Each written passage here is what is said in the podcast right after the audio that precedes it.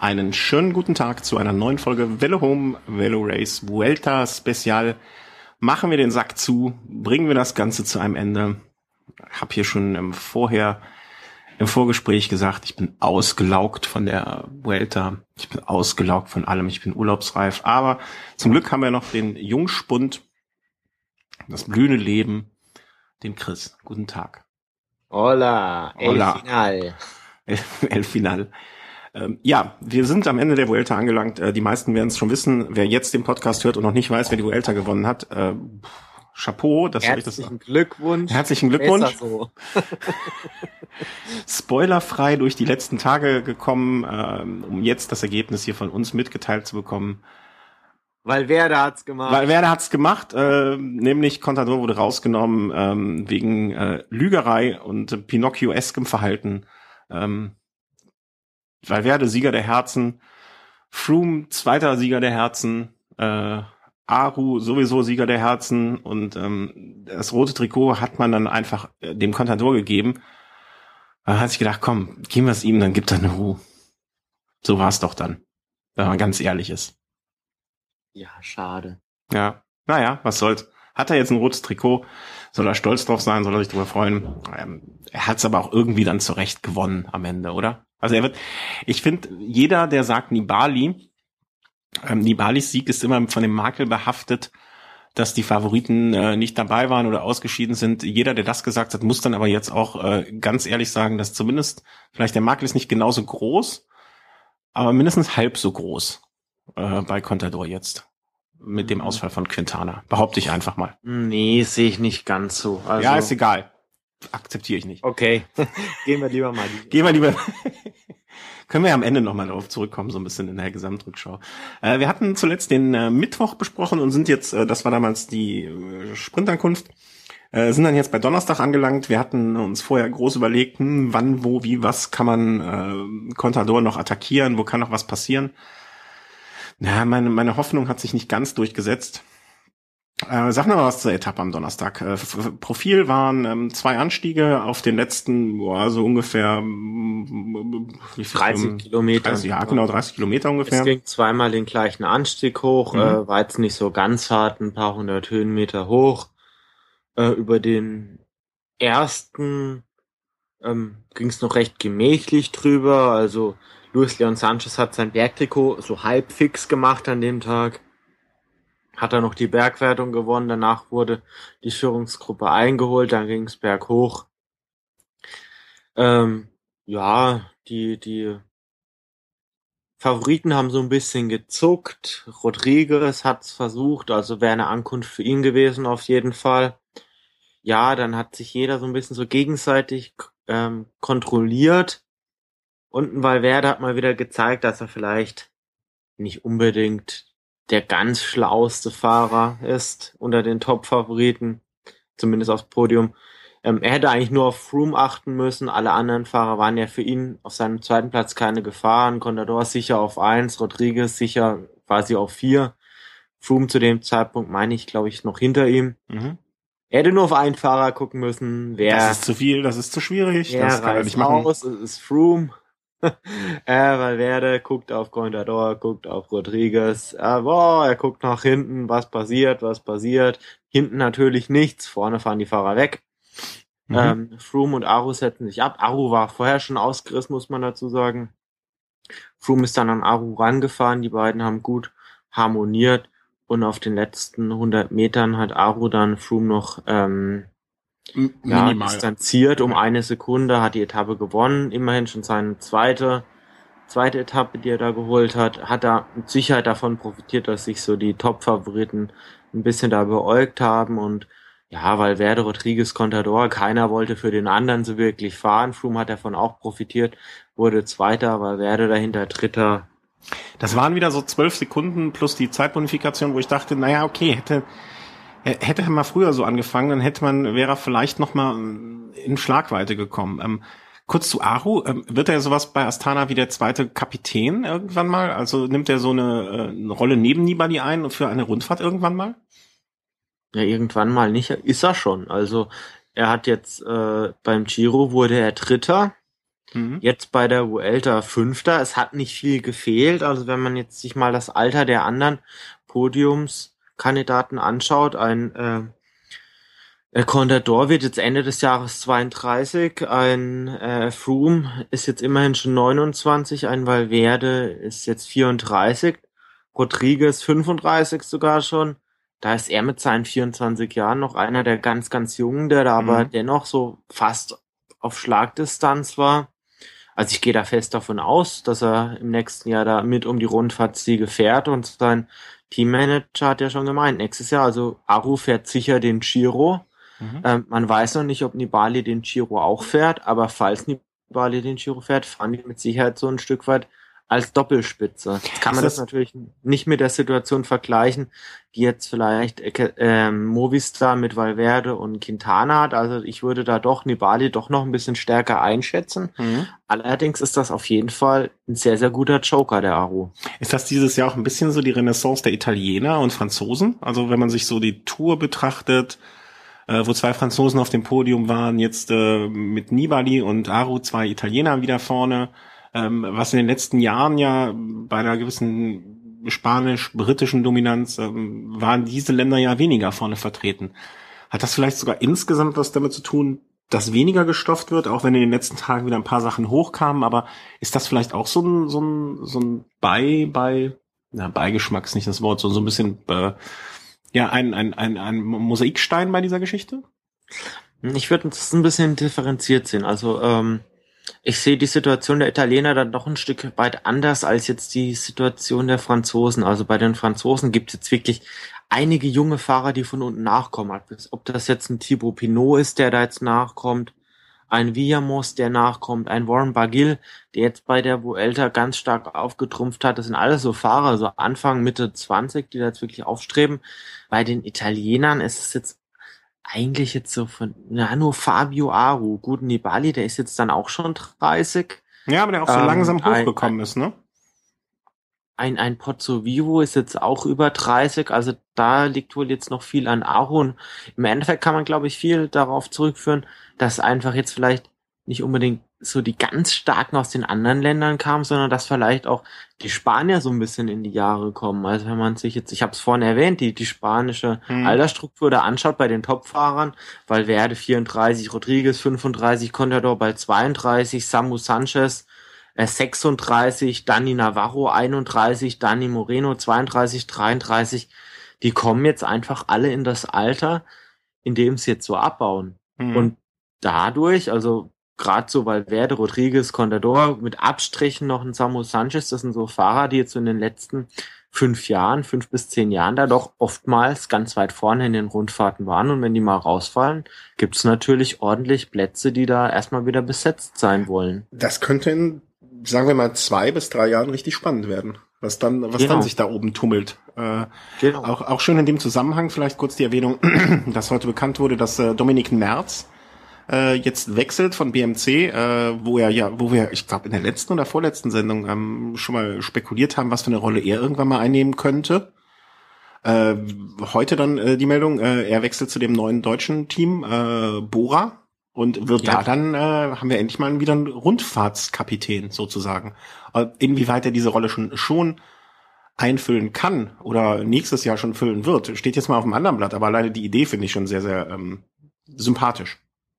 Ich finde es von Bohrer auch einen sehr, sehr klugen Schachzug. Also ähm, wenn man jetzt so die letzten Folgen, in denen wir dann auch mal über äh, NetApp oder jetzt Bohrer gesprochen haben, sich nochmal anhört, hat man ja schon rausgehört, okay, ich bin jetzt vielleicht nicht unbedingt der absolute Fan von diesem Konstrukt mhm. gewesen, mhm.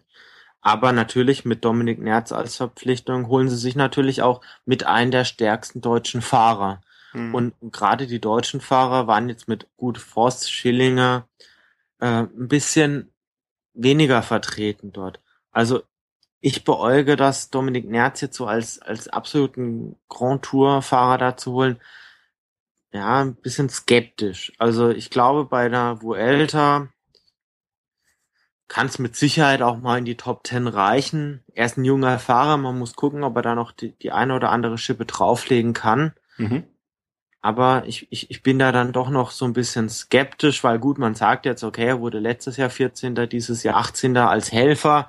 Allerdings muss man auch sehen, welche Helferaufgaben hat er erfüllt. Also Samuel Sanchez war jetzt zu keinem Zeitpunkt der absolute Favorit. Das mhm. muss man einfach mal jetzt so sagen.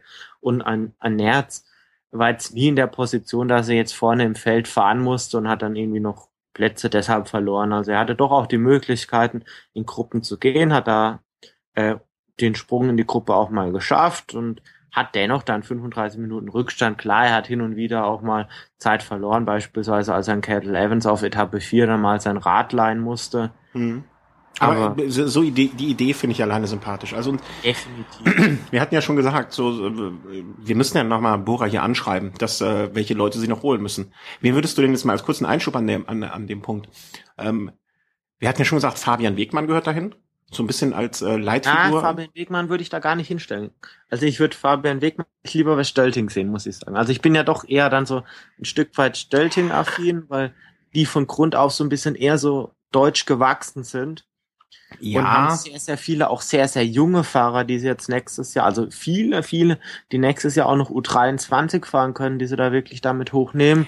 Und ich glaube, denen könnten, könnte so ein erfahrener Mann wie Fabian Wegmann vielleicht dann mehr helfen, als er jetzt vielleicht einem Dominik Nerz helfen könnte. Also ich glaube einfach die Fahrer, denen man bei äh, Bora noch ordentlich helfen könnte, die fehlen da aktuell einfach, weil äh, da sind doch dann auch Bartosz Schusarski, der ist dann schon 34, 35, der hat ein gewisses Alter. Dann gibt's da auch einen Mendes, der schon etliche äh, Rundfahrt gefahren ist. Und es gibt noch einige andere Fahrer, die da wirklich schon eine gewisse Erfahrung einfach haben. Mm, okay wo ich einfach denke, bei, bei Stölting ist diese Erfahrung vielleicht nicht so da. Ja, ähm, ich, ich setze ja jetzt voll auf Bora. Ich setze ja nicht auf Stölting, ich setze ja auf Bora, du setzt auf Stölting. Ich äh, sehe ja da bei Bora da die Zukunft für unsere Entschuldigung, äh, für unsere Jungs. Ja, ansonsten bei Bora, was da auf jeden Fall, also sie haben einen Top-Sprinter mit Sam Bennett, oder was heißt Top-Sprinter, ein Sprinter, der zumindest auch mal, wenn es gut läuft, mal ein Rennen gewinnen kann, mhm. ein Sprint.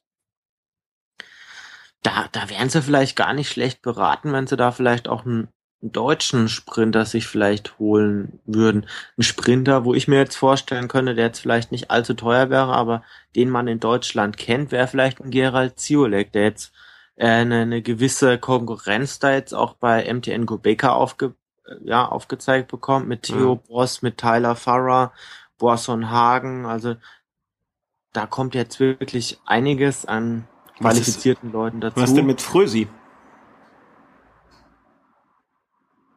Da habe ich Zweifel. Meinst du, er ist so weit über seinen Zenit? Oder, oder könnte er so eine Rolle wie zum Beispiel Petaki bei Omega einnehmen? Also, also, er ist dann doch auch schon in einem gewissen Alter und er, selbst, er fährt ja teilweise unterklassige Rennen. Ich glaube, sein Team ist ein Kontinentalteam und er müsste ja dann erstmal wieder den Schritt von Kontinental zu Pro-Kontinental schaffen. Und selbst auf dieser Kontinentalebene, also wo die Konkurrenz deutlich schwächer ist, hat er jetzt nicht unbedingt mhm so stark geglänzt. Als Sympathieträger könnte ich mir das natürlich vorstellen. Und äh, das braucht man ja auch. Man braucht ja Aushängeschilder. Also gerade jetzt bei einem Start von einem NIM-Team. Vielleicht für ihn so als Karriereausklang hm. durchaus auch denkbar. Allerdings kann ich mir jetzt nicht vorstellen, dass, dass Bohrer äh, auf, auf Fröse da wirklich zurückgreifen würde. Also ich glaube, da gibt's noch andere Fahrer, die vielleicht eher da in Frage kämen. Und ich glaube auch, dass Frösi da aktuell eigentlich recht zufrieden ist, wo er fahren kann. Mm, okay. Also wie gesagt, Ziolek, ich weiß nicht, wie MTN Kubeka da jetzt nächstes Jahr plant, ob er da noch einen Platz hat. Na, da, die werden ja jetzt auch, äh, die investieren ja jetzt auch mit Linus Gerdemann und gegebenenfalls, man hört ja schon die Gerüchte über die Schlecks. Da geht's ja auch noch mal in eine ganz andere Richtung, ne? Und da werden irgendwann die Plätze auch mal äh, dünn. Ja gut, Gerdemann fährt ja nächstes Jahr nicht mehr dort. Ach ja, stimmt, der ist gegangen. Stimmt, habe ich jetzt, äh, nee, wo geht der ja, nochmal hin? Auch anderes Team. als Ja, ja, ich habe vergessen, schneiden wir raus, schneiden wir raus. ähm, schneiden wir alles raus, alles raus. Ähm, wenn's, wenn's jetzt, wenn jetzt wirklich noch so ein Eintagesspezialist gesucht würde, den man sich natürlich in Deutschland oder aus Deutschland sich gern, wenn man dort gern sehen würde, wäre vielleicht ein Paul Martens, aber der ist ja mittlerweile ein halber Holländer, muss man fast schon sagen. Er hat sich da sehr, sehr gut eingelebt. Ich glaube nicht, dass er, wenn er wenn er beim neu entstandenen Team dort anfangen könnte, dass er da jetzt wirklich zu Bora wechseln würde. Mhm. Aber natürlich, also das ist somit der beste deutsche Eintagesklassikerfahrer. Den, der hätte mit Sicherheit dann so seinen Platz, ist allerdings dann auch jetzt dann schon 31. Ich weiß jetzt nicht, inwieweit jetzt Bora dann auch auf jüngere mhm. potenzielle Aushängeschilder für die Zukunft setzt.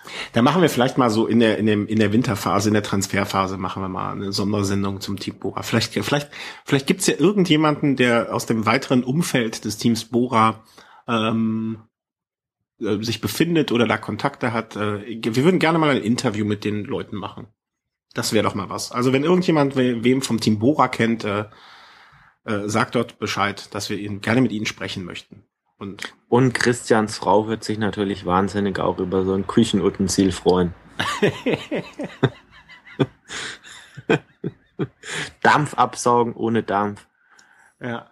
Du warst in unserer Küche. Ich weiß gar nicht, wo ich da sowas hinstellen sollte. Obwohl, da ist da so eine, so eine Seitenflucht. Ja, ist, wahrscheinlich würde da nach zwei, drei Tagen das erste Mal der Kater reinkotzen und dann wäre das Ding im Eimer. So stelle ich mir das ungefähr vor. Wenn das Ding hier überlebt, dann überlebt es überall. Vielleicht äh, sollten die uns mal als Test objekt. Hätte natürlich dann auch einen gewissen Werbeeffekt. Also ja. sollten die Herren und Damen von Bora vielleicht dann ja, genau. auch also, mal in Betracht ziehen. Ja. So, das Gesamtklassement äh, hatte sich dahingehend geändert, dass äh, Chris Froome Valverde überholt hat. Also es war wieder Contador, Froome, ähm, Valverde. Kurzer Wechsel äh, auf dem äh, Podium. Ansonsten ähm, hatte sich nicht viel getan. Freitag. Freitag war äh, ja so ein Tag, da hattest du, glaube ich, schon prognostiziert, das könnte was für Ausreißer geben. Ähm, da muss ich Buße tun an dem Tag. Ja, Tu mal Buße. Ja. Das tust du viel zu selten. Du hattest ja gesagt, okay, Degenkolb die nächste. Ich hatte behauptet, okay, gut, an dem Anstieg, der sei so schwer. Mhm. Da kommen die Sprinter nicht mehr drüber. Mhm. Muss ich mich dafür entschuldigen? Also das schön, Tempo dass du schön, dass du es selber sagst und ich dir nicht das Salz in die Wunde streuen muss. Das Tempo an dem Tag war dann doch im Anstieg relativ moderat. Ich muss sagen, an dem Tag habe ich mich massiv geärgert äh, über über meinen Lieblingsfahrer äh, weil er an dem Tag einfach das gepunktet, äh, das, das Punktetrikot einfach verschenkt hat. Mollema? Äh, der war nicht am Start. nee, aber wenn Valverde da seine Jungs am Anstieg einspannt und Valverde dann vielleicht aus einem dezimierten Feld Fünfter wird, Degenkolb keine Punkte holt, dann, dann, dann hat er quasi das Trikot einfach sicher und ich denke mir, selbst wenn es am Ende ums Trikot, äh, um den Gesamtsieg geht, ums Podium oder sonst was, wenn man ein Trikot gewinnen kann, dann sollte man es auch versuchen zu gewinnen und nicht so einfach herschenken. Mhm. Ja, ich hatte, hatte ich nicht sogar Michael Matthews auch mit auf der Rechnung? Bin ich mir sogar ziemlich sicher, dass ich gesagt habe, der wäre auch so ein Kandidat, der dann Fünfter geworden ist. Degenkolb Zweiter, Adam Hansen auch so ein äh, Adam Hansen so ein ganz einfach sympathischer Vogel, finde ich. Äh, Dauerbrenner, also das ist glaube ja. ich jetzt schon seine zehnte oder elfte Zehnte, ja. in Folge.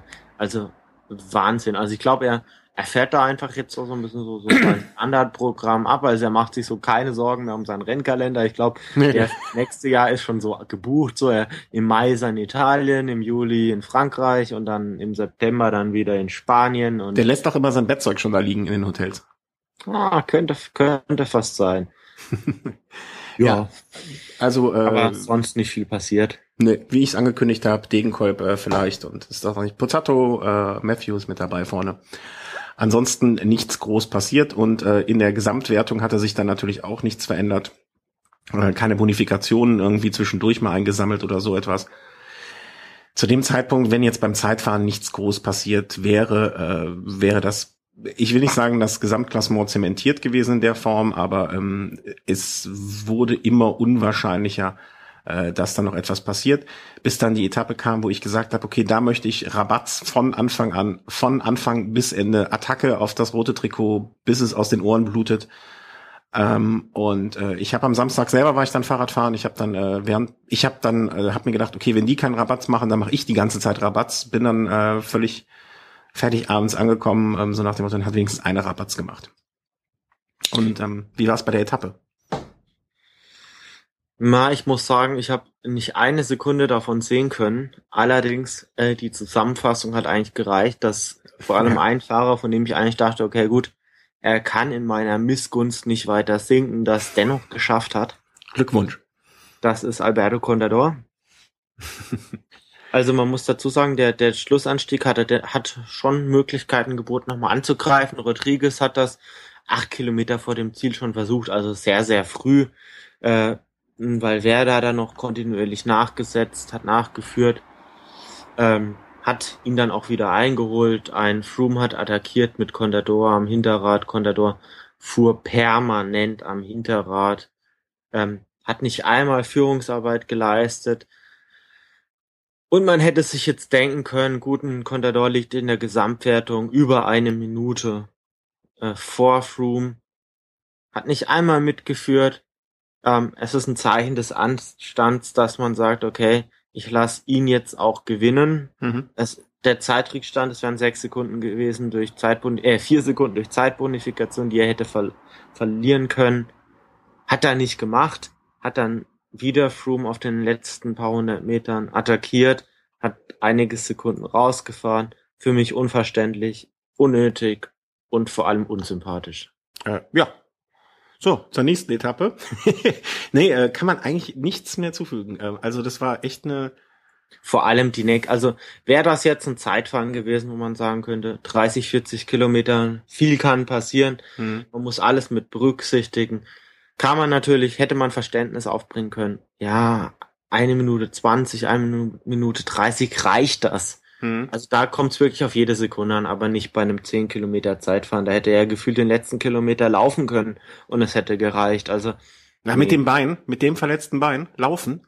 Er hätte, er hätte in, er hätte die letzten 100 Meter Purzelbäume ins Ziel machen können und es hätte gereicht. Ja, äh, ich gebe dir äh, vollkommen recht, möchte aber auch noch einen Punkt anmerken.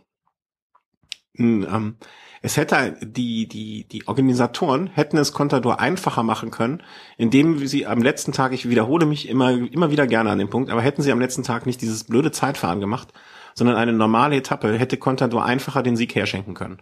Nein, das lasse ich jetzt nicht gelten. Aber sie, jeder, doch, jeder kennt, jeder kennt die Strecke und an der Strecke muss sich jeder orientieren. Also jeder, der zum zum Start der Vuelta antritt, kennt die Strecke und ich glaube, ja, ja, ja. sich jetzt kein Bein rausreißen müssen oder nee, also nicht an Ehre gegangen, wenn er die Etappe, er hatte ja schon einen Etappensieg, wenn er die nicht gewonnen hätte. Ah, ja, da bin ich ja bei dir. Ich sag nur, äh, man hätte es ihm einfacher machen können, äh, indem man nicht am letzten Tag das Zeitfahren gemacht hätte, ob jetzt 10 oder 40 Kilometer. Nichtsdestotrotz ist es echt ein, ein, ein nicht sehr feiner Charakterzug. Äh, da vor allen Dingen hätten sie zusammengearbeitet, weißt du, hätten sie die ganze, hätten sie den Anstieg zusammengefahren, ähm, hätten sich zusammen möglicherweise noch größeren Vorsprung rausgeholt, der eh nichts gebracht hätte. Also wäre eh für die Katz gewesen. Ne? Ob jetzt Froome äh, dann am Ende ein paar Sekunden mehr oder weniger gehabt hätte auf äh, Valverde. Aber ähm, das ab, ab, abgreifen, äh, ab wegschnappen dieses Sieges war echt unnötig. Und das zeichnet, also ich, ich musste an, ähm, an, an Eddie Merckx denken, der auch solche Siege nicht hergeschenkt hat. Aber ähm, das, das unterscheidet halt, finde ich, einen großen Fahrer von einem äh, von einer Legende irgendwo oder von einem von einem wirklich äh, auch menschlich großen Fahrer, ähm, wenn er das da einfach hergegeben hätte. Also da kann mir da, da kann mir auch keiner sagen, dass der sportliche Leiter ihm da gesagt hat, du musst das Ding abschießen, du musst das Ding abschießen. Da muss ich als Sportler auch mal meinem sportlichen Leiter sagen, nee. Und ähm, selbst wenn Froome hinterher gratuliert hat oder so etwas äh, und nicht irgendwie ähm, sich beschwert hat oder sonst etwas, das macht man einfach nicht. Also das ja. gehört sich nicht zeigt sich halt auch wieder. Also ich glaube, wir haben es in der letzten Sendung schon angesprochen, dass er jetzt auch nicht, äh, um einem anderen Fahrer zu helfen, dann die WM fahren will, sondern quasi nur seine eigenen Interessen verfolgt. Ja. Passt ins Bild. Ja, er hätte, er hätte ja bei der WM in seiner Form gerade, selbst wenn er gesagt hätte, okay, ich habe jetzt gerade die Vuelta gefahren, ich fahre jetzt, äh, ich muss gestehen, ich weiß nicht, wer bei den Spaniern jetzt der WM-Favorit wäre. Ob es ein Valverde wäre oder ein Rodriguez. Äh, ja, also es gibt, mit sicher, es gibt mit Sicherheit ein sehr, sehr starkes Team bei den Spaniern. Aber lasst doch einen Contador nur eine taktische Option sein. Ja, Schickt genau. 30 Kilometer vom Ziel weg, dann muss vielleicht, vielleicht muss dann zu dem Zeitpunkt schon ein Nibali selbst nachfahren, wer weiß es dann. Hm. Äh, oder ein Aru. Und dann plötzlich ähm, ergeben sich für Valverde, Rodriguez, Sanchez oder wen auch immer ganz neue taktische Möglichkeiten. Aber ja, er ist sich da wohl zu schade dafür. Andere Fahrer sind's nicht. Also ich habe es auch schon mal angesprochen. Ein Rodriguez hat für Valverde jahrelang die, die, die Kohlen aus dem Feuer geholt. Ein, ein Valverde hat bei, bei WMs äh, Oscar Freire quasi erst den WM-Sieg ermöglicht, hat ihm die Sprints angefahren und das Feld kontrolliert. Ein Samu Sanchez fuhr den Giro für Kettle Evans als Helfer. Ich denke einfach, dass man durch so eine Situation auch mal durch muss. Und das hat ein Alberto Contador nie gelernt. Der feine Herr Contador macht sich halt keine Freunde. Habe ich so den Eindruck. Also ja. ich weiß noch nicht, ob er bei den Spaniern, ob die ihn alle äh, ob der so gut, ob denen das egal ist, kann ja auch sein, ne? Dass sie sagen, na, fährt der nicht, ist egal. Ähm, oder ob die sagen, äh, was für ein Kameradenschwein oder äh, was für was für ein Status ja. der da bei denen hat. Da blicke ich einfach nicht durch. Also er hat ja gemeint, okay, er verzichtet darauf und er tut den anderen noch einen Gefallen, weil derjenige, der dann als Kapitän antritt, vielleicht noch eher jemanden aus seinem Team gebrauchen könnte. Gut, ist ein Argument, natürlich. Also wenn jetzt ein Valverde oder ein Rodriguez da noch so einen Fahrer aus ihrem Team haben, ist das Vertrauen vielleicht ein bisschen eher da oder man hat auch vielleicht auch eher so das Gefühl, der gibt dann auch alles für mich, jetzt eher als jemand aus einem anderen Team, der vielleicht dann am Ende der Saison vielleicht lieber noch ein anderes Rennen gewinnt und dann halt vielleicht vorzeitig aussteigt. Kann ich, kann ich mir schon vorstellen. Ist, ist allerdings eine schwierige Entscheidung. Ich meine, 2008 bei der Olympiade, ich hatte es auch schon angesprochen, hat er gezeigt. Ja, ich darf jetzt gar nicht, darf, darf gar nicht sagen, was ich denke. Allerdings, wenn man bei der ja, Olympiade aussteigt, raus. Immer und raus und nicht das zeigt, was man kann, weil man sagt, man hat nicht die Form, man ist nicht so stark und gewinnt drei, vier Wochen später überlegen eine Vuelta, dann hat man wohl auch nicht ganz die Wahrheit gesagt. Pinocchio Conato, äh, nee, wie machen wir denn aus Contador? Pinocchio. Pinador? Ah, passt alles nicht. Wurscht. Er hat, äh, hat wieder mal es äh, bewiesen, dass ähm, ich habe ihn ja schon noch, ich habe ihn ja noch nie gemocht. Ne? Ähm, respektvoll vielleicht manchmal aufgrund seiner Leistungen, aber gemocht habe ich ihn noch nie. Und er hat mich bei der Vuelta sehr, sehr, sehr in meinem Bild bestätigt. Übrigens andere stimmen immer gerne. Wir, wir sind ja auch gerne bereit, unsere Meinung zu revidieren und ähm, an, an andere Argumente jetzt gelten zu lassen, wenn sie denn da wären. Ähm, aber wer jetzt äh, diesen ganzen, wer da völlig anderer Meinung ist, äh, wir würden uns freuen über jeden Austausch und äh, jedes Argument ähm, was dann kommen mag. Ähm, noch eine kleine Geschichte, Randnotiz. Diese Geschichte mit dem Stock. Äh, die spanischen Fans bewerfen gegnerische Fahrer mit dem Stock. Äh, weißt du da was genaues? Also ich habe jetzt gelesen, irgendwie äh, war nur ein Unfall, war ein Versehen, jemand hat einen Stock aus Versehen geworfen. Weißt du da genaueres oder auch nur am Rande? Also ich habe mir die Bilder im Nachhinein angeguckt. Also es war nicht so, dass das gezielt auf einen Fahrer ging. Das war eher ja, vielleicht so ein Verlängerungsstab oder so, der dann irgendwie umgefuchtelt wurde und dann ist plötzlich da ein Stück, glaube ich, abgebrochen. Also es war nicht gezielt gegen eine Person. Ob man da jetzt einen Stock braucht in der Situation, sagen wir dahingestellt, aber ich würde jetzt keinem da jetzt ein, eine böse Absicht unterstellen. Vielleicht wollte jemand dem Contador den Stock geben, falls er nicht mehr laufen kann. Also so eine Art Gehhilfe. Mhm. Anreichen. Ja, Glaube ich jetzt zu absurd. Zu absurd. Gut, okay. Streichen wir das auch. Ähm, ja, dann kam eigentlich nur noch, also meine ganzen Hoffnungen, irgendwie Remy Demi und äh, Contador wird angegriffen bis zum geht nicht mehr. Nun gut, nun gut, es war alles nicht so. Ähm, wir sind ja sportlich genug zu sagen, aber irgendwie einen Sturz oder so soll es auch nicht geben. Also wenn er schon bis zum letzten Zeitfahren, bis zu den letzten zehn Kilometern ähm, es gepackt hat, dann soll er das auch noch schaffen, dann soll er dann, dann soll er es auch werden, mein Gott. ähm, Zeitfahren am letzten Tag. Äh, irgendwie so keiner tauchte mehr so richtig oben auf, die man da. Also du hattest wahrscheinlich den einen oder anderen von denen auf dem Schirm. Äh, ich habe mir danach das angeguckt und dachte mir so, naja, okay, wo sind sie? Hab dann weiter runtergescrollt, hab dann weiter runtergescrollt und hab dann irgendwann ähm, die Topfahrer auch entdeckt. Ähm, ein Zeitfahren ohne Tony Martin, ohne Cancellara, ähm, auch nicht so wirklich das Wahre, oder? Ähm, also fandest du spannend? Ich habe keine Sekunde gesehen. Allerdings, ja gut, die ersten drei hatte ich alle bei Team Toto, also das zu meiner ja. Ehrenrettung.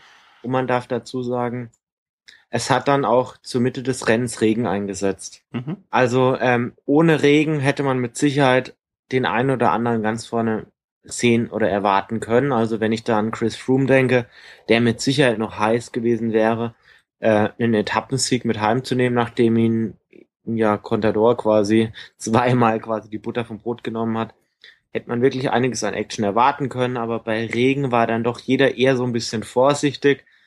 Der beste Favorit am Tag, an dem es um wenigsten, an dem es wirklich ums wenigste ging, Alejandro Valverde. Ja, der kann halt, der kann halt befreit aufspielen, wenn es um nichts geht. Genau, also da hat er wirklich alles gezeigt, was er konnte. Der denkt halt sonst zu viel nach und grübelt und so. Immerhin hat es zu Platz 32 äh, gereicht.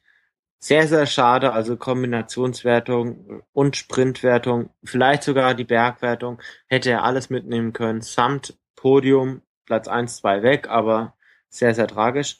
Ähm, ich hätte da eine andere Auffassung von Sportlergeist. Ähm, gut, ansonsten, es gab nicht die ganz, ganz großen Verwerfungen. Froome Contador, die waren sich wohl über ihre Reihenfolge im Klaren, haben dann so ein bisschen rausgenommen. Rodriguez war auch unter ferner liefen, Fabio Aru auch. Samu Sanchez hat sich gegen Dan Martin durchgesetzt im Kampf um Platz 6. Caruso gegen Navarro im Kampf um Platz 9. Also es hat sich, es gab keine ganz, ganz großen Verschiebungen mehr. Mhm. Dominik Nerz am Ende dann 18. haben wir ja vorhin schon angesprochen. Ja, und das war's dann. Das war die Vuelta. Irgendwie Kolb, sehr erfreulich Punkte Trikot gewonnen. Stimmt, genau. Aus deutscher Sicht. Auch noch auch noch ganz gut gewesen, also beim Zeitfahren irgendwie so unter den Top 20, äh, aber es war mit dieser äh, ich sag mal mit der Streckenlänge anfahren, schnelles Anfahren und so weiter, das liegt ihm ja auch. Ähm, muss man muss man allerdings, wie ich schon sagte, auch die Witterungsbedingungen berücksichtigen, also ja. selbst wenn das Wetter, also wenn das Wetter äh, gleich gleich geblieben wäre, wäre so ein Degenkolb vielleicht 45. geworden, dann hätte man nicht drüber gesprochen. Also wir sollten ihn jetzt nicht in die Kategorie Prologspezialisten einordnen. Nö, aber dass er jetzt unter, unter den, sagen wir mal, beim Cut, dass er zu den besseren 50 Prozent gehört oder besseren 30 Prozent, das hätte man, das kam jetzt auch nicht ganz unerwartet, sagen wir es mal so. Ja. Ja, also, ja. Benati hat wiederum gezeigt, dass er ein tempofester Fahrer ist. Mhm. 21 Sekunden hinten dran ja, also ja. ganz starker Fahrer. Wirklich auch, auch. absoluter Edelhelfer. Mhm. Ja, und das war's dann schon, ne? Contador äh, kriegt sein rotes Trikot, kriegt seine Schüssel und äh, aus ist die Vuelta. Ähm, irgendwie eine Vuelta, von der ich mir am Anfang vorher mehr versprochen habe, als dann, äh, um ehrlich zu sein, bei rumgekommen ist. So in der Gesamt, im Gesamt, wenn ich mir so alles, äh, ja, die war zu früh entschieden. Oder man, man hatte zu früh den Eindruck, dass sie entschieden ist. Nicht, nicht unbedingt. Also entschieden war sie nicht, nicht unbedingt früh, aber ich, ich hatte so das Gefühl, dass jetzt niemand wirklich so auf Biegen und Brechen es auch versucht hat. Also ich glaube, Rodriguez hatte schon ein sehr, sehr starkes Team, ist aber ein Stück weit verpufft. Und Valverde hat es nie wirklich auf den Sieg angelegt. Ich denke, das hat man auch gesehen. Lagos de Covadonga. Als, als, also als sie da wirklich da rumgeeiert sind, immer mal wieder einen kurzen Sprint und dann war es wieder vorbei. Es ist ein Jammer, also ein Valverde hätte bei dieser Rundfahrt, wie auch letztes Jahr, mit Sicherheit den zweiten Platz machen können. Froome irgendwie, Froome mit seiner Taktik, ich fahre nach Uhr äh, und gebe dann irgendwann mal, gebe ich mich selber frei zur Fahrt. Komische Taktik, an manchen Tagen hat super funktioniert. Ähm, an manchen, ich, ich glaube im Nachhinein, dass das vielleicht so ein bisschen sich daran festhalten an den Werten ist, wenn man selber von seiner Form nicht ganz überzeugt ist. Das kann ich, das, so habe ich mir das selber ein bisschen erklärt. Glaube ich auch. Also ein Froome hatte vor allem im Mittelteil der Vuelta einige Probleme. Das Zeitfahren hat ihm wohl so ein Stück weit dann doch den Zahn gezogen. Wenn er da so eine halbe Minute schneller gewesen wäre, wäre vielleicht hinten raus einiges anders gelaufen. Also zweimal bei Bergankünften hat er Contador quasi zum Sieg gefahren. Hätte er das nicht gemacht und hätte auf diesen beiden Etappen nicht jeweils oder insgesamt 40 Sekunden verloren, mhm. wären es am Ende jetzt so, ja, nur 30 Sekunden gewesen, die im Zeitfahren schneller hätte ihm jeder zugetraut, dann wäre das taktisch eine ganz andere Situation geworden. Mhm. Also das Zeitfahren, was im Vorfeld als sein großes Plus galt, konnte er so nicht wirklich wahrnehmen. Ja, da hat die Minute, das war vielleicht die Minute, die ihm am Ende gefehlt hat, um so den letzten Motivationskick auch zu bekommen vielleicht. Ja, also die, die einen Contador dann vielleicht auch ein Stück weit eher in die Bredouille gebracht hätte. Und mhm. genau diese Bredouille oder dieser Zweikampf, der es vielleicht dann gewesen wäre, beide auf Augenhöhe, hätten dann vielleicht auch einem Valverde und einem Rodriguez vielleicht dann eher die Möglichkeit gegeben, dann und wann vielleicht auch mal zu entwischen. Also, dass sie dann nicht wirklich jedem hinterherfahren, sondern vielleicht eher sich beäugt hätten. Mhm. Und Wäre wär möglich gewesen. Im Nachhinein ist alles ja reine Makulatur. Also Contador war im Endeffekt der beste Fahrer, unter welchen Umständen auch immer. Im Nachhinein wird keiner mehr danach fragen. Wir wissen allerdings, wie es gelaufen ist. Und wir vergessen es auch nicht. Wir vergessen es nicht. Nein, wir werden nie vergessen, unter welchen. Und immer noch ähm, der Punkt Quintana nicht mit dabei, der für mich ja so ein bisschen der Favorit insgesamt gewesen ist. Aber wenn man das wirklich mit anführt, ja, welche Rundfahrt, bei welcher Rundfahrt fehlt kein Favorit? Aber da muss die- man schon weit zurückgehen. Also das wird schon wirklich. Aber schwierig. zumindestens von den Rundfahrten, wo die Favoriten, vielleicht nicht die Favoriten insgesamt, aber wo die vermeintlich äh, das, also in diesem Jahr schon, also dass bei der bei der Tour zwei von den vermeintlichen Podiumskandidaten ausfallen oder den Top-Podiumskandidaten in dem Fall ja schon. In diesem Fall einer von den wirklich ganz heißen Kandidaten aufs Podium. Oder anders gesagt, ähm, wenn du dir anguckst, vorher, sagen wir mal so Wettquoten, ne, Bet and Win oder so etwas, in, äh, bei, sowohl bei der Tour als auch bei ähm, jetzt der Vuelta ist es halt so, dass mindestens einer, wenn nicht zwei der Podiumskandidaten schlechthin ausgefallen sind und dass das so in der Form, weiß ich nicht, wie war es letztes Jahr bei der Vuelta? Ist da jemand ausgefallen? Von den Podiums, also von den ganz heißen Podiumskandidaten? Also, dass das so in dieser Form dieses Jahr bei den beiden Rundfahrten drei Leute insgesamt ausgefallen sind, wo man hinterher vorher gesagt hätte, da setze ich gar nicht aufs Podium, weil da ist die Quote zu gering. Ähm, das ist schon bemerkenswert, finde ich.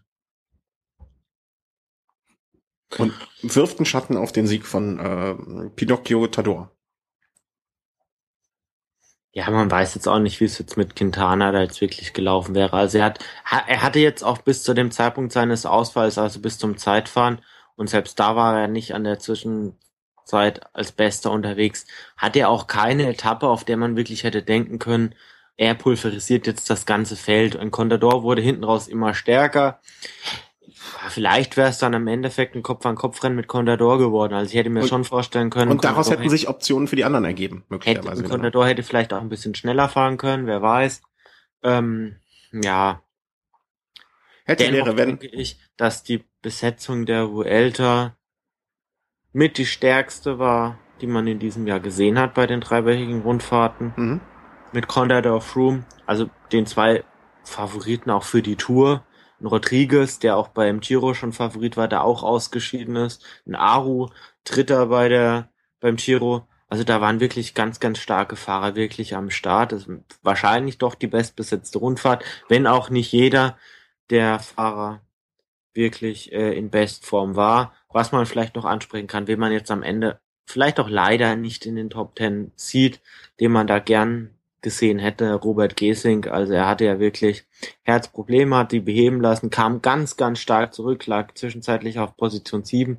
Vielleicht wäre es Richtung äh, Position 6 sogar noch gegangen, der dann die, die Rundfahrt freiwillig verlassen hat, weil seine Frau, die schwanger war, der jetzt auch mehrere Komplikationen hatte, mehrere chirurgische Eingriffe. Für mich auch eine ganz, ganz starke Entscheidung zu sagen, hey, ich gebe Es gibt ähm, halt noch Wichtigeres. Platz auf. Ähm, es gibt halt auch Wichtigeres als den Sport. Das stimmt Auf schon. jeden Fall. Muss man, aber also, ähm, ich glaube, nicht jeder Sportler hätte das so entschieden. Ja, wahrscheinlich schon. Da, da gebe ich dir auch recht. Ja, das war's. Das war unsere Nein, Vuelta. war's nicht ganz, also die Vuelta. Ja, Ähm, ja. Okay.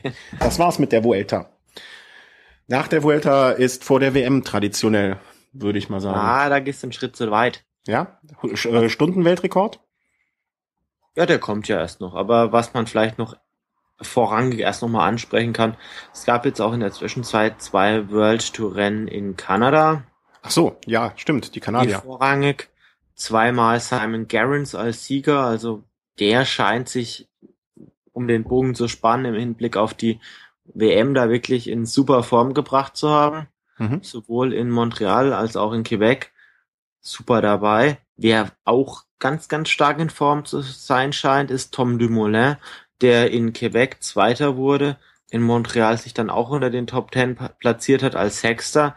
Ein ganz, ganz großer ähm, Konkurrent von Tony Martin. Also da dürfen wir uns vielleicht auf ein, auf ein Duell freuen. Also vielleicht hat da Tony Martin gar nicht schlecht damit getan, äh, oder vielleicht war er gar nicht schlecht damit beraten, früher auszusteigen. Also mhm. der Junge ist, ist nicht schlecht in Form, also da darf man sich auf einiges freuen. Und dann natürlich die Tour of Britain, also Bradley Wiggins durfte ja die Vuelta dann ja auch nicht fahren. Mhm. Ähm, ist dann am Start gewesen bei der bei der Tour of Britain, hat dann das Zeitfahren gewonnen. Ein äh, Kwiatkowski hat sich stark, stark gezeigt, zwischenzeitlich im gelben Trikot. Ein ja, Dylan von Bala hat es am Endeffekt im Endeffekt dann gewonnen. Also man hat doch einige starke Leistungen gesehen und man darf jetzt gespannt sein. Also ich bin hat sich auch in Stellung gebracht für die WM. Äh, ich bin auf ähm, Cancellara sehr gespannt, der ja gesagt hat, ich fahre nicht das Zeitfahren. Ähm, er möchte den in Anführungszeichen normalen Titel sich holen. Also das finde ich auch eine interessante Entscheidung. Ähm, also es wird auf das Positive ist, es wird, glaube ich, eine insgesamt kann es eine sehr, sehr spannende WM werden. Upsa. Ähm, leider Gottes haben wir das Problem, dass ich jetzt äh, in den Urlaub muss. Ne? Ich will ja gar nicht, aber ich muss ja. Ähm, und da müssen wir mal gucken, wie wir das äh, mit der Berichterstattung von der WM so deichseln. Sozusagen. Das ist eine schwierige Woche. Schade, dass die WM nicht in Italien ist. Das wird mir viel, wesentlich äh, mehr besser zu Gesicht stehen. Ja, aber da war sie jetzt ja nun wirklich oft genug. Also ja. ich finde so eine gewisse Abwechslung. Also ja, die letzte WM in Spanien war dann doch auch vor ja vor neun Jahren und in der Zwischenzeit war sie, glaube ich, dreimal in Italien. Nee, nee, unter dem Gesichtspunkt ist das schon in Ordnung. Also ich will mich ja nicht beschweren. Es wäre wär natürlich nur jetzt für mich einfach eine schöne schöne Geschichte gewesen, wenn man, wenn das vielleicht irgendwo, Toskana ist ja jetzt auch nicht äh, ganz so schlecht für zum Radfahren, äh, wenn das da gewesen wäre. Aber ist jetzt nicht so, müssen wir mit leben. Ich bin insbesondere und äh, müssen mal gucken, wie wir das hinkriegen. Ähm, startet genau genommen in am kommenden Wochenende, glaube ich. Mit dem Teamzeitfahren, genau. Mit dem Teamzeitfahren irgendwie so eine Veranstaltung, die ich immer noch einigermaßen komisch finde, aber andererseits auch sehr, sehr nett finde, weil ich das Teamzeitfahren ja so unter ästhetischen Gesichtspunkten sehr zu schätzen weiß. Äh, da fahren ja dann die Teams, also keine Nationen, sondern äh, ne, das Team Omega, das Team, die Favoriten würde ich jetzt mal mit behaupten mit Toni Martin, der alleine fahren kann. Ah, nicht ganz, aber dennoch ganz, ganz starke Aufstellung. Ja, also wer, wer soll sie schlagen? Honika Greenedge?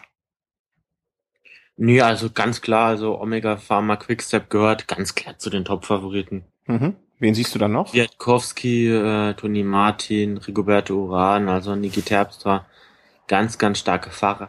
Ähm, um das einschätzen zu können, da fehlen teilweise leider auch noch die Aufstellungen, aber selbst wenn andere Aufstellungen noch kämen, also ich, viele Fahrer schauen dann doch eher so aufs, aufs, äh, ja, aufs Straßenrennen von daher denke ich schon, dass Omega Pharma das Ding abschießen wird, weil vielleicht bei vielen anderen Teams dann vielleicht sogar der eine oder andere Fahrer sich nochmal erholen wird.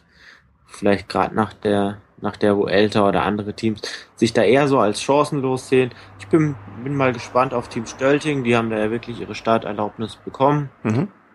Ähm, vielleicht so der erste Auftritt, vielleicht ein Stück weit auf der Weltbühne, nächstes Jahr mit Pro-Kontinental-Status wird man sicherlich nächstes Jahr dann auch bei den ein oder anderen höherklassigen Rennen sehen, vielleicht bei Natur des Swiss mhm. oder so. Da bin ich sehr, sehr gespannt. Ähm, und dann geht es ja die, die, die ganze Woche über weiter mit äh, irgendwelchen äh, mit U23 rein. Hm? Mit den Zeitfahren dann erstmal danach. Genau. Müssen wir mal schauen, wie wir das machen. Ob er, ähm, das hängt alles also jetzt so die äh, grundsätzlich mal so zum Wetter Home die nächsten Tage oder die nächsten zwei Wochen müssen wir mal schauen, einfach wie meine Internetverbindung in diesem äh, in diesem Italien ist. Ja, vielleicht können wir das auch Markus und ich mal überbrücken. Das wäre dann auch eine ganz neue Konstellation. Ja. Vielleicht wäre das ja dann auch mal so eine Art Symbiose, die sich da zusammenfindet. Absolut, Wer gerne, weiß. gerne, gerne. Lehne ich mich zurück, fahre eine Toskana, eine, eine kleine Radtour und höre mir dabei den äh, Velohome von der UCI WM von euch beiden an. Sehr, sehr gerne. Sehr, sehr gerne. Und äh, da, äh, der Markus hat ja auch das technische know kein Problem. Können wir mal schauen.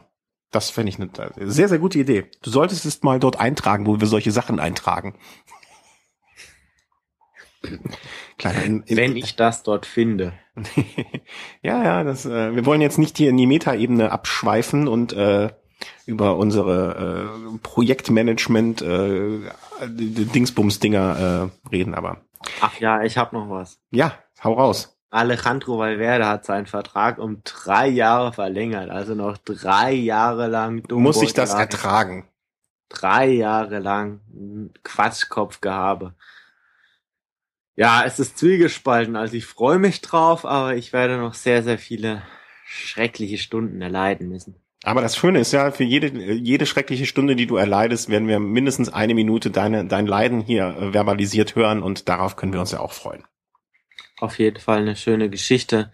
Ich hoffe nur, dass er in den drei Jahren dann auch noch einigermaßen zu seiner Form oder seine, seine Fitness halten kann und nicht vielleicht, ja, vielleicht so endet wie jetzt so ein Kettle Evans dann bei der Vuelta, der jetzt wirklich so unter ferner Liefen da irgendwo reinkommt, ohne wirklich Akzente gesetzt zu haben. Das wäre dann doch ein traurigerer Abschied. Ach. Ach so traurig fand ich den Abschied von Kettle Evans jetzt nicht. Also ich habe da schon, ich, ich finde andere Leute sind äh, deutlich mehr untergegangen von heute auf morgen. Und äh, das, das finde ich schon okay. So ein, lange, so ein langsames Ausdriften, das ist, finde ich, nicht, gar nicht so schlimm. Also man, man muss sich dann halt einfach mal vor Augen führen, dass die Jungs halt ein gewisses Alter erreicht haben und nicht jeder kann jetzt mit so einer Art Paukenschlag oder mit äh, so seine Karriere beenden wie Jens Vogt, der wirklich bis zum letzten Tag wie ein Irrer gefahren ist. Äh, Hut ab, dass ein Kettle Evans jetzt nochmal die Vuelta gefahren ist. Hat er eigentlich schon bekannt gegeben? Wollte er bekannt geben, jetzt, äh, wie es weitergeht? Er wollte vor der WM noch bekannt geben. Genau, ne? Ob er denn jetzt wirklich aufhört, aber also bei ihm könnte ich mir sehr gut äh, sowas vorstellen wie ähm, er fährt noch einmal die Tour Down Under und hört dann zum Ende der ja. Tour Down Under auf, weil, weil, weil es gerade ein Rennen war, das er jetzt dieses Jahr gewonnen hat. Da könnte er vielleicht nochmal versuchen, es zu verteidigen. Man weiß es, es ist der eher so der Start der Radsaison. Viele Fahrer sind noch nicht so in absoluter Topform. Wenn er sich da wirklich nochmal absolut drauf vorbereitet, stehen, stehen vielleicht die Chancen gar nicht schlecht, dass er das Rennen nochmal gewinnen kann. Und, und dann, ja, das ist ein sehr, sehr schöner Abschied für ihn. Ja, ja, ja. Guter Gedanke. Okay, das war unsere Vuelta. Wir haben insgesamt, äh, wie auch bei der Tour, sechs Folgen aufgenommen. Ähm, wir fanden, oder ich finde, äh, dieser Rhythmus war ganz gut. Das werden wir versuchen, äh, nächstes Jahr beim Giro, wir sind ja gedanklich schon nächstes Jahr beim Giro, so weiterzumachen. Ähm, wir hoffen, es hat euch gefallen, die Vuelta-Berichterstattung. Äh, gerne äh, noch einmal Feedback dazu auch ähm, über unser Contador-Gebäsche. Äh, wenn jemand andere Meinung hat, immer her damit. Ähm, übrigens am besten äh, ist mir zuletzt aufgefallen, wir bekamen dann einmal eine Rückmeldung über Twitter, es gab was über Facebook und so weiter. Am einfachsten ist das immer dann noch, finde ich, äh, so ein Dialog äh, im, im, in, auf unserer Homepage äh, zu gestalten, in den Kommentaren. Äh, da sind wir am ehesten, oder ich zumindest komme da am ehesten vorbei. Und äh, ja, immer gerne und äh, gebt uns mal ein Feedback, wie ihr das fandet zur Vuelta, ob wir das äh, genauso wie bei der Tour so weitermachen sollen. Noch öfter seltener, mit größeren Blöcken und äh, ich fand es so eigentlich ganz gelungen. Aber Oder auch vielleicht immer mal so Themenvorschläge. Was genau. würdet ihr euch wünschen? In welche Richtung sollten wir uns eher so bewegen?